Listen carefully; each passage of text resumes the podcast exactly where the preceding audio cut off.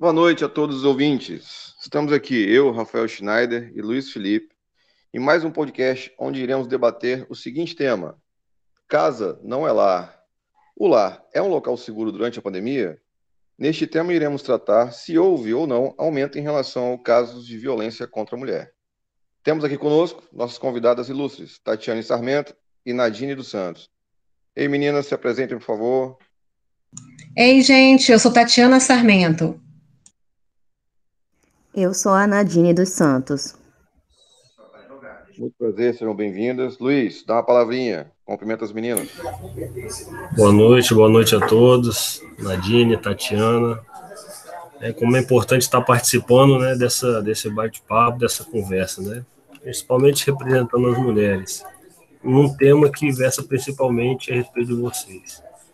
E para iniciar a discussão, gostaria de, de saber, né, das duas, qual é a percepção que tem tido a respeito desses casos, principalmente nesse momento de pandemia, né? Qual é a percepção acerca do feminicídio, da violência da mulher que vocês têm, de acordo com aquilo que tem visto né, na mídia, em conversa, e a própria percepção mesmo da realidade, para nós iniciarmos essa conversa né, sobre esses dois temas. Bem, é, como é, foi bem dito, né, é, o que a gente vê na mídia é que houve aumento tanto do índice de violência como do, é, do, das mortes, né, dos assassinatos das mulheres. E na minha percepção, eu não posso dizer o contrário. O que eu vejo na televisão, eu sei que é errado, mas muitas das vezes a gente leva isso como sendo verdadeiro.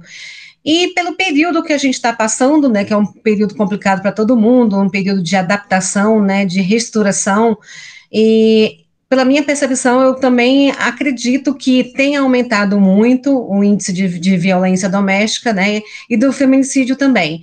Então, eu penso, eu penso que devido à situação que a gente está passando, eu acredito que tenha aumentado mesmo esses dois índices. Boa noite. Eu já penso que essa esse período de pandemia trouxe para nós um algo que até então era corriqueiro, mas para o qual nós não dávamos tanta importância. Eu creio que hoje nós precisamos fazer uma desconstrução é, cultural. Nós precisamos desconstruir esse machismo estruturado e estruturante que já existe na, na, na nossa sociedade, onde homens eles absurdamente acham que a mulher é posse e propriedade deles, e com isso nós vemos diariamente mulheres sendo vítimas dos mais diversos e perversos, além de inaceitáveis tipos de crime. Então, assim, hoje nós vemos delitos contra a honra, ameaças, lesões e até mesmo a vida das mulheres sendo ceifadas simplesmente pelo fato de serem mulheres. Então, nós temos que lutar e combater essa violência diariamente. E para isso, a gente precisa que todos e todas se comprometam nessa luta. E essa luta não é uma, não é uma luta só de, de mulheres, mas é uma luta de toda a sociedade para que a gente possa viver com igualdade de fato entre homens e mulheres sem que, que, sem que isso leve à, à violência. É exatamente, é, é esse é o intuito do, do nosso trabalho, né, Nadine, da nossa pesquisa. É, e adentrando especificamente na, nas discussões e aquilo que, que tem sido levantado né, a respeito dos dados, é, nós podemos perceber que realmente muitas vezes a realidade ela não condiz com a percepção que nós temos. Né. Então, por exemplo, segundo o, a gerência do Observatório de Segurança Pública do Espírito Santo, nós temos que, comparado ao ano de 2020, né, o ano de 2020 comparado ao ano de 2019, perdão, é, felizmente, os dados de feminicídio eles diminuíram. Só que aí que está a questão. Ao mesmo tempo que feminicídio diminui, aumenta os casos de violência doméstica. Então, é, esse tipo de análise, de conversa, ele é extremamente necessário, porque não basta ter os dados, né? É preciso ter a interpretação correta. É, então, por exemplo, em 2020 nós tiver, é, tivemos 26 mulheres assassinadas no Espírito Santo, né? Por maridos, namorados ou ex-companheiros que comparado ao ano de 2019, 33 mulheres foram assassinadas. Quer dizer, em 2020 o feminicídio caiu em 23%, comparado ao ano de 2019. É, e aí, vendo algum, alguma das ações que podem ter potencializado é, essa questão, é, nós temos que no ano de 2020 é, houver um aumento na prisão de agressores. Então, por exemplo, em 2019 nós tivemos 1.289 agressores presos, enquanto em 2020 1.400 homens foram presos até o mês de outubro. É, e observando diretamente, esse fato pode ter uma relação direta com a queda do número de mulheres mortas, porque, porque ao passo que a polícia potencializa a prisão é, em flagrante, é, as medidas preventivas é, quanto aos agressores, quer dizer, querendo ou não, cessa né, a quantidade de feminicídio, porque, por exemplo, a partir do momento que a polícia se volta totalmente contra agressores, ela vai, vai prevenir né, que a vítima chega a, a ser assassinada. Por quê? Porque, em regra, né, os casos de feminicídio, eles não são diretamente realizados feminicídio mas é um histórico de agressão, de violência doméstica, até que se chegue né, nesse extremo de, de violência que é o feminicídio. E aí nós podemos observar que a pandemia pode ter uma ligação com o aumento de violência e ameaça. Por quê? Porque a, a mulher, né, a vítima, ela passa mais tempo com o agressor. Né? Então aumenta a possibilidade e probabilidade de, de novas agressões. Mas, ao mesmo tempo, é, por toda a mudança que tem ocorrido, pela até mesmo a intolerância né, com, com a violência doméstica, nós temos percebido a diminuição dos casos de feminicídio. Porque, como eu falei, tanto o trabalho da polícia em prevenir né, e colocar toda a sua força contra o agressor e também na sociedade, é, com denúncias, por exemplo, a polícia consegue agir mais rápido né, e diretamente contra aquele que poderia cometer o feminicídio. Então, nós temos, por exemplo, no estado do Espírito Santo, alguns programas que versam justamente nessa ação rápida. Então, por isso nós vemos que o Espírito Santo ele vai contrário a diversos outros estados no país, diminuindo seus casos de feminicídio. Por exemplo, nós temos as operações Marias, né, que o objetivo é a prisão de diversos transgressores das medidas protetivas. Temos também as operações Patrulha da Mulher, né, que é da Polícia Militar, em que faz acompanhamento mais próximo de mulheres que já foram vítimas de violência doméstica. E, e com isso, querendo ou não, é, os casos de, de, feminicídio, ele, ainda que ocorra violência doméstica, o, os casos de feminicídio eles vão né, sendo evitados, né? É, e aí também nós temos a, a, entrevista que nós realizamos, né, a Nadine e a Tatiana, eu gostaria que vocês comentassem dessa entrevista, é, comparando também com esses dados que foram apresentados por aqui.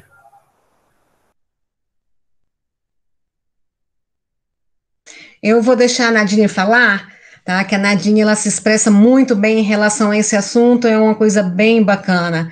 Eu dou a palavra a você, Nadine. Nós tivemos uma entrevista é, com a doutora Rafaela Guiar, titular da Delegacia de é, Proteção, de Homicídio e Proteção à Mulher. Então, não foi a nossa surpresa quando ela falou desses dados, que ao contrário do que a mídia nos, nos traz é, no nosso dia a dia, o número de é, feminicídios é, teve uma redução aqui na Grande Vitória. Outro dado que ela nos trouxe é, como que a delegacia, no caso, ela trabalha para coibir é, esses dados. É, ela nos relatou que todos os casos de feminicídio aqui na Grande Vitória, esses casos eles foram é, concluídos com sucesso. Ela, eles procuram fazer isso de forma mais célere possível e eles têm como lema que demonstrando para o agressor, demonstrando para o homicida que ao é, cometer um feminicídio, o caminho para ele vai ser a, é, a carcerar, vai ser, ser é, penalizado, vai ser responder um processo, essa é uma resposta é, mais adequada para o feminicídio aqui no, na Grande Vitória. Eles tiveram uma taxa de sucesso de 100%, então concluíram todos o, os casos, devo frisar, na Grande Vitória, e, segundo ela, é, é todo um processo para que isso não fique impune.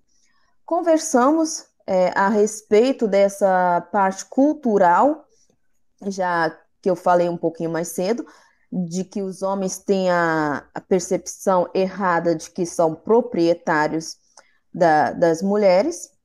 E um outro dado que ela nos trouxe, eu não sei se é relevante, um outro dado que ela nos trouxe foi a forma como eles também fazem um, um trabalho com esses agressores. É, tem hoje nas, delega nas DEANs, que são as delegacias da mulher, projetos para atender a essa mulher que é vítima de violência e também para esse agressor. No caso, o Núcleo Interdisciplinar de Estudos e Elaborações de Ações para o Enfrentamento à Violência, ele foi criado em abril de 2015. E ele tem é, como objetivo desenvolver projetos, pesquisas, ações que visa uma abordagem interdisciplinar na discussão das, das relações que envolvam violência como uma forma de prevenir essa violência e reduzir esses índices. É, esse núcleo ele é composto por psicólogos, por assistentes sociais, da, da Polícia Civil, que ficam alocados em cada delegacia, além de, que, além de terem outros profissionais em áreas afins. Então, eles têm uma reunião mensal e elaboram é, projetos e a, os executam. Um outro dado que nos surpreendeu bastante foi o projeto Homem que é Homem. Esse projeto é, ele foi também lançado em 2015, idealizado pelas psicólogos e assistentes sociais da Polícia Civil, e foi desenvolvido, no caso, para contribuir para a redução do índice de, de reincidência de violência contra a mulher. No caso, esses homens que são é, denunciados nos distritos policiais de atendimento à mulher, eles são convocados a participar de um ciclo de palestras e com temas voltados para a desconstrução de ideias sexistas e machistas, a fim de estimular formas pacíficas de lidar com conflitos. Essas reuniões elas acontecem é, semanalmente e vão totalizar um, cinco encontros. Nesses encontros, é, a, o primeiro é a, a apresentação do projeto. No primeiro encontro, esses homens eles vão participar por meio de intimação. E os outros quatro encontros, eles participam de forma voluntária. A relevância do projeto ela, é, se encontra no fato de que é, é, imperativo discutir com o homem, autor de violência contra a mulher, que, as questões que envolvam relacionamentos baseados em, em violência, é, pois trata de uma questão de necessidade social uma vez que comportamento machistas, sexistas e misóginos, eles é, integram essa a, integra a concepção de masculinidade. Ela nos surpreendeu com esses dados. Também falou da questão cultural. É, nós questionamos ela sobre o fato dela ser uma mulher à frente de uma delegacia onde predominam homens. E ela falou do respeito que ela conquistou no ambiente de trabalho e dessa desconstrução de, do papel da mulher como o sexo frágil.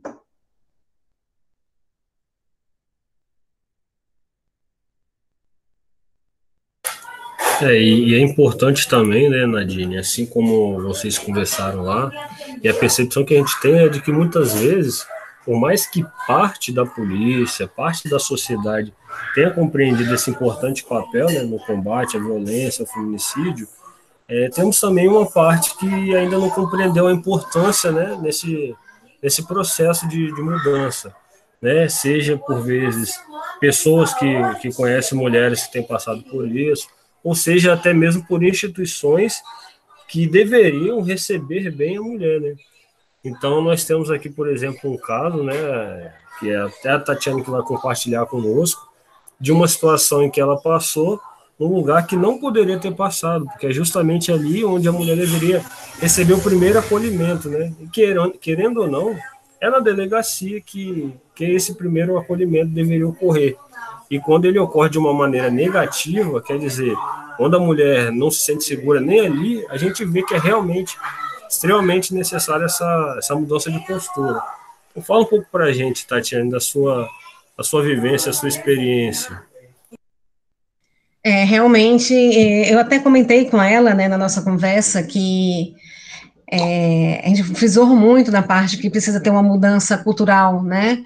É, a gente vê isso, é nítido e notório que está enraizado, né? Um, um certo, vamos dizer, preconceito, um certo machismo, né? Até na própria mulher.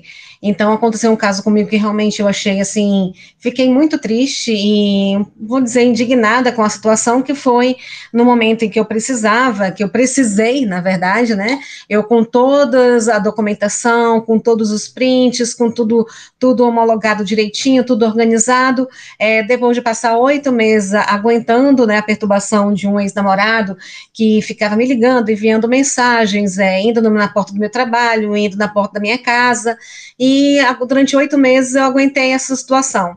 É, chega um momento que eu não aguentei mais, né? Fiquei com, com receio de acontecer alguma coisa, e munida de tudo que eu tinha, de todos os prints de tudo, fui na delegacia da mulher e falei o que estava acontecendo, né, e que queria é, ajuda deles, né, uma medida protetiva, alguma coisa que me respaldasse, né, que me desse um, um, uma sensação de segurança. E qual não foi a minha surpresa? Que ao chegar na delegacia, né, depois de relatar, de mostrar tudo, a pessoa que me atendeu perguntou se eu tinha certeza do que eu queria fazer, porque eu precisava saber que ele poderia me processar. Quer dizer, eu, assim, me senti. Nossa, eu não posso nem dizer como eu me senti, tá? Eu só posso dizer que eu fiquei realmente muito triste com essa situação, porque eu posso até entender que eles têm um trabalho incrível lá e que muita mulher entra com esse é, pede medida protetiva e depois volta atrás, mas ela não pode é, é, analisar que todo mundo vai agir de uma mesma forma. Tanto é que eu dei entrada, pedi a medida protetiva, falei que tinha certeza do que eu queria, é, não gostei da abordagem dela, de como fui recebida, isso para mim foi de uma forma muito negativa e eu não voltei atrás porque eu estava com todo o meu direito e eu estava é, é resguardando a minha vida. Eu tenho mãe, eu tenho filho, então eu precisava desse apoio e eu não me sentia acolhida no momento em que eu precisava. Então foi uma experiência que eu foi uma experiência que eu não não, não gostei. Foi uma experiência muito desagradável. E eu imagino assim, se comigo foi assim, imagina com outras pessoas também, não não aconteceram da mesma forma ou até pior. Né? Então fica assim um grande, uma grande interrogação. Então o que eu vejo é que a gente precisa ainda mudar muito essa questão nossa cultural, né, de como a gente se ver e ver o outro, é, como ver a mulher, como ver o homem. Então a gente tem que mudar muita coisa ainda culturalmente. Pelo, pelo que você falou, então, ela praticamente coagiu você a não fazer a denúncia, né? Foi assim que eu me senti, coagida. Eu, eu pensei naquele momento assim, eu digo, gente, eu estou numa delegacia de mulher, estou mostrando para ela tudo que está acontecendo. E a pessoa pega e fala isso, aí, gente, eu fico assim, eu fico imaginando que isso foi no momento que não tinha, era fora a pandemia, era no momento de vida normal. Então, por isso que, que né, assim, é, eu, né, a grosso modo, na minha concepção, na minha visão, é, se foi assim comigo no momento é normal da vida da gente, é, eu acredito que durante a pandemia isso tenha aumentado e muito, muito mesmo. Tá? Porque durante a pandemia, você está praticamente 24 horas com aquela pessoa do, do seu lado. Entendeu? Então, um, um, convívio é diferente quando você trabalha, quando você estuda, que você tem aquele momento em casa, mas você passa muito mais tempo fora de casa. Então, a pessoa estando dentro de casa, eu acho que um, que um relacionamento ou uma convivência fica muito mais complexa. Então, por isso que eu acredito que, o, que no momento de pandemia, é, muitas mulheres, não só mulheres, né, mas eu estou falando assim, muitas mulheres, ou até mesmo idosos, como a gente vê por aí, né, é, no momento de pandemia, eles se tornam é, vítimas muito mais da violência, né? Se tornam presas fáceis é, para os agressores. Tá, pelo que Nadine falou aí, com relação à entrevista que vocês tiveram, então houve uma diminuição no caso de feminicídio, mas, pelo que foi dito, houve um aumento no caso de violência contra a mulher, não chegando à morte, mas que teve a violência, certo? Isso, isso mesmo. Então, baseado nos dados que nós também temos aqui, é, nós também procuramos entrar em contato com a Delegacia da Mulher da Serra, né? Aonde mostra que os casos diminuíram. Então, será que a gente pode dizer, podemos chegar à conclusão, né, na verdade, de que em determinadas regiões podem ter diminuído e em algumas podem ter aumentado para ter gerado esse, digamos assim, percentual da grande vitória do aumento, porque aqui, igual na Serra, segundo a estatística lá, nos últimos 12 meses diminuiu 5,6. De 8.242 casos, caiu para 7.781. Né? Isso, lógico, estatística seria de julho do ano passado até maio desse ano. Então, podemos chegar a essa conclusão, você acha?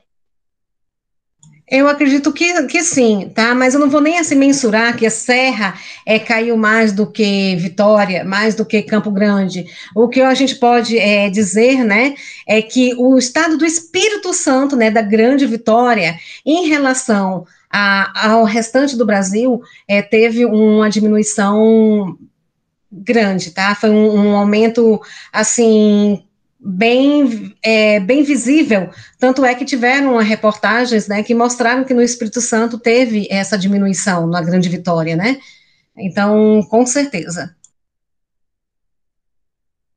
Luiz, algo mais a complementar? Nadine? Então, eu tenho a acrescentar um outro fato que na nossa discussão com a delegada é, me parece pertinente é o suporte dado à mulher vítima de agressão. No caso, não estou falando aquele suporte psicológico, mas aquele suporte pós-denúncia. Como lidar com depois que ela, como que ela vai lidar depois ela ter denunciado o companheiro, o, a, com relação ao sentimento. É, a delegada falou e falou muito bem que geralmente não é só uma questão de dependência financeira, existe um sentimento. Se a pessoa ela resolveu se relacionar com a outra, é porque teve um sentimento, teve uma identificação no início, e para você desconstruir isso, você tem todo um processo. Então você tem que ter um aporte para dar essa mulher que ela vai no. É, hoje ela denuncia, mas amanhã, quando passa a, aquela aquele ultraje inicial, ela se depara com, ah, eu denunciei o amor da minha vida. Porque nós temos, nós mulheres, nós temos muito isso do passional, de reagir no calor da emoção. Nós é, por mais que a gente seja racional, nós agimos muito com o coração. Então, por vezes, você tem aquela mulher que sofreu um atentado, uma tentativa de homicídio. E ela chega lá na hora, ela conversa com ele, ou conversa com o advogado dele, ela se depara com a questão: eu estou denunciando o amor da minha vida, eu estou denunciando o pai dos meus filhos, eu vou deixar preso o pai dos meus filhos. Então, por vezes, na, na, no momento dela se pronunciar, ela acaba se pronunciando a favor desse agressor. Então, ela conversou conosco essa parte importantíssima, que seria o aporte à mulher. Porque você tem como, às vezes, resolver uma questão naquele instante correlacionada à violência. Mas e com relação ao, ao sentimento? Nem tanto a questão financeira, embora essa questão financeira ela pese muito, porque muitas dessas mulheres elas são dependentes financeiramente dos companheiros. Mas é a questão do sentimento. Como que você trata esse sentimento em si? Como que você vai dizer para a mulher, não, esse esse agressor te bateu, é, de, de, alguma forma ele violentou a, a sua pessoa e hoje você tem que decidir não gostar mais dele. Como que fica essa questão?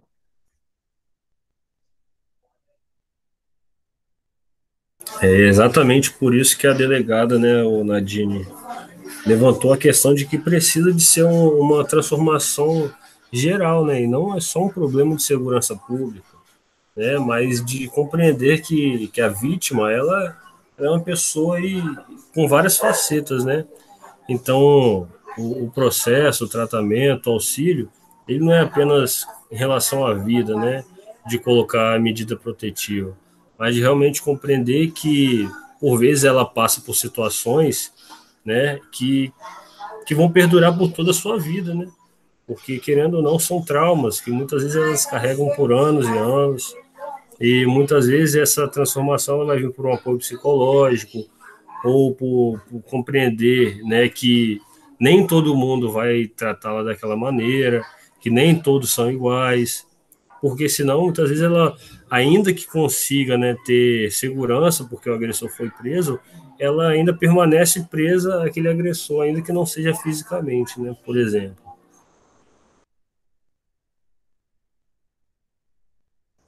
Eu creio que a, a mudança, essa mudança vem é, de uma base cultural.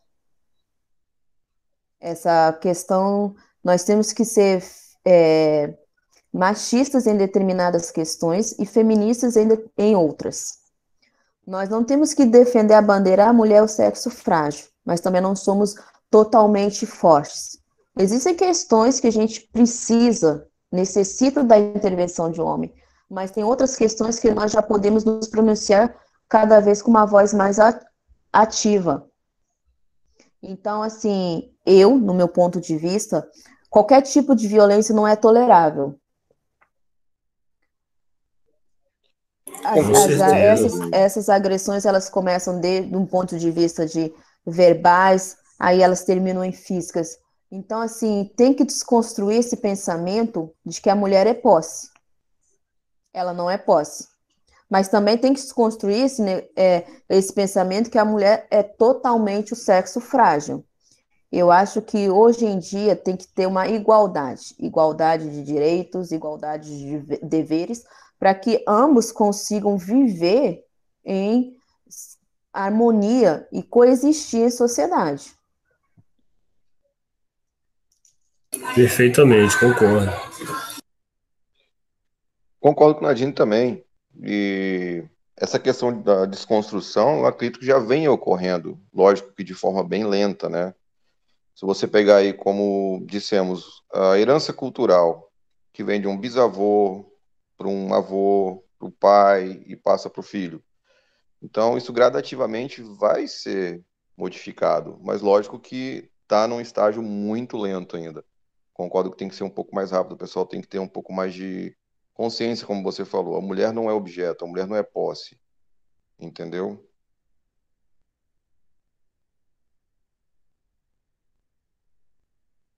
E para finalizar, Rafael, o que nós podemos é, nos perguntar a respeito do início até o fim né, dessa, desse bate-papo, quanto aos casos né, de, de feminicídio, de violência doméstica. Você teria alguma pergunta? O que, que você tem a dizer? Não, acredito que diante dos fatos aí que, que foram apresentados perante a delegacia, delegacia da mulher, é, acho que podemos concordar que, então, na verdade, o que é mostrado pela mídia que houve o um aumento de feminicídio, na verdade, não ocorreu. Concordam comigo? Na verdade, Rafael, ocorreu, assim, no, no, no Espírito Santo diminuiu, mas no restante do país, né, é, pode ter aumentado em algumas regiões, mas do Espírito Santo em si, houve uma queda drástica. É, eu acho que é isso que a gente pode deduzir, né, dessas informações que a gente é, recebeu, né, e até me pegou de surpresa, porque o que a mídia mostra é uma coisa totalmente diferente. Então, quando ela passou isso para a gente, me pegou de surpresa, tá? Então, a gente pode se sentir é, privilegiado por estar num, num, num estado onde esse índice teve uma, uma queda drástica. É, é, até eu e o Luiz estávamos conversando mais cedo sobre isso, o que, que seria, como seria considerado o feminicídio, porque para você provar que um determinado homicídio ocorreu porque ela era mulher, é um pouco complicado. Então, acho que por isso que às vezes a mídia aumenta um pouco o número, né? Porque teve uma, pessoa, teve uma mulher que foi assassinada por qualquer outro motivo, e aí associa-se isso a, ao ato de feminicídio. Então, eu acho que foi bom essa estatística que vocês trouxeram, foi válida, até porque, pra, querendo ou não, às vezes a mídia mostra uma coisa do qual não existe, até para fazer um pouco de sensacionalismo, coisa do tipo assim. Então, era isso que eu queria saber de vocês, né? O que vocês acharam da entrevista? Foi bom o bate-papo com vocês? Gostaram?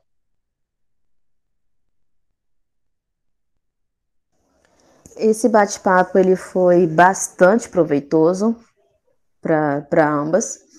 E abrindo um adendo aqui, não, fugi, é, pra, não fugindo ao nosso tema né, do podcast, se é, a casa não é lá. O que nós é, temos conhecimento com base nas informações de artigos, é, de notícias que nós vamos lendo, é que o convívio forçado que a pandemia acabou acarretando leva com que é, situações acabam se exacerbando. Aquele viés que o homem ou a mulher tinha, aquele escape para no momento de estresse recorrer, a pandemia acabou, de certa forma, sanando. Então, o convívio dos dois ficou cada vez mais próximo. E quando você convive mais, mais, então determinados é, defeitos e determinadas qualidades, elas vêm à tona. Hoje, eu não vejo que a pandemia, ela é tanto uma causadora primordial. Eu acho que isso já existia, só que ela, né, ela foi sendo postergada ao longo do tempo. O homem ofendia ou a mulher ofendia, mas aí cada um ia para um canto, acabava esquecendo. Com esse convívio forçado, um ofende, o outro ofende, são obrigados a olhar um para o rosto do outro diariamente. Então, aquilo que começa com um pequeno estopim acaba virando um fogaréu. Essa, esse número crescente de violência doméstica, às vezes, nos, nos leva a pensar até que ponto nós conhecemos uns aos outros, até que ponto o homem ou a mulher eles realmente se conhecem. E se esse aumento real, se esse aumento real dos índices de violência eles só decorreram agora na pandemia ou sempre existiu e agora com a pandemia, com acesso a mais informações, com a mídia batendo nessa tecla quase que diariamente, virou uma coisa, virou algo com mais ênfase. Essa é a questão que eu deixo. Obrigado, Nadine. Obrigado também, Tati. Bom, vamos ficando por aqui. Agradecendo mais uma vez a presença de Tati e Nadine. Luiz. E é isso aí. Até a próxima, pessoal. Valeu, um grande abraço. Grande abraço. Abraço, gente.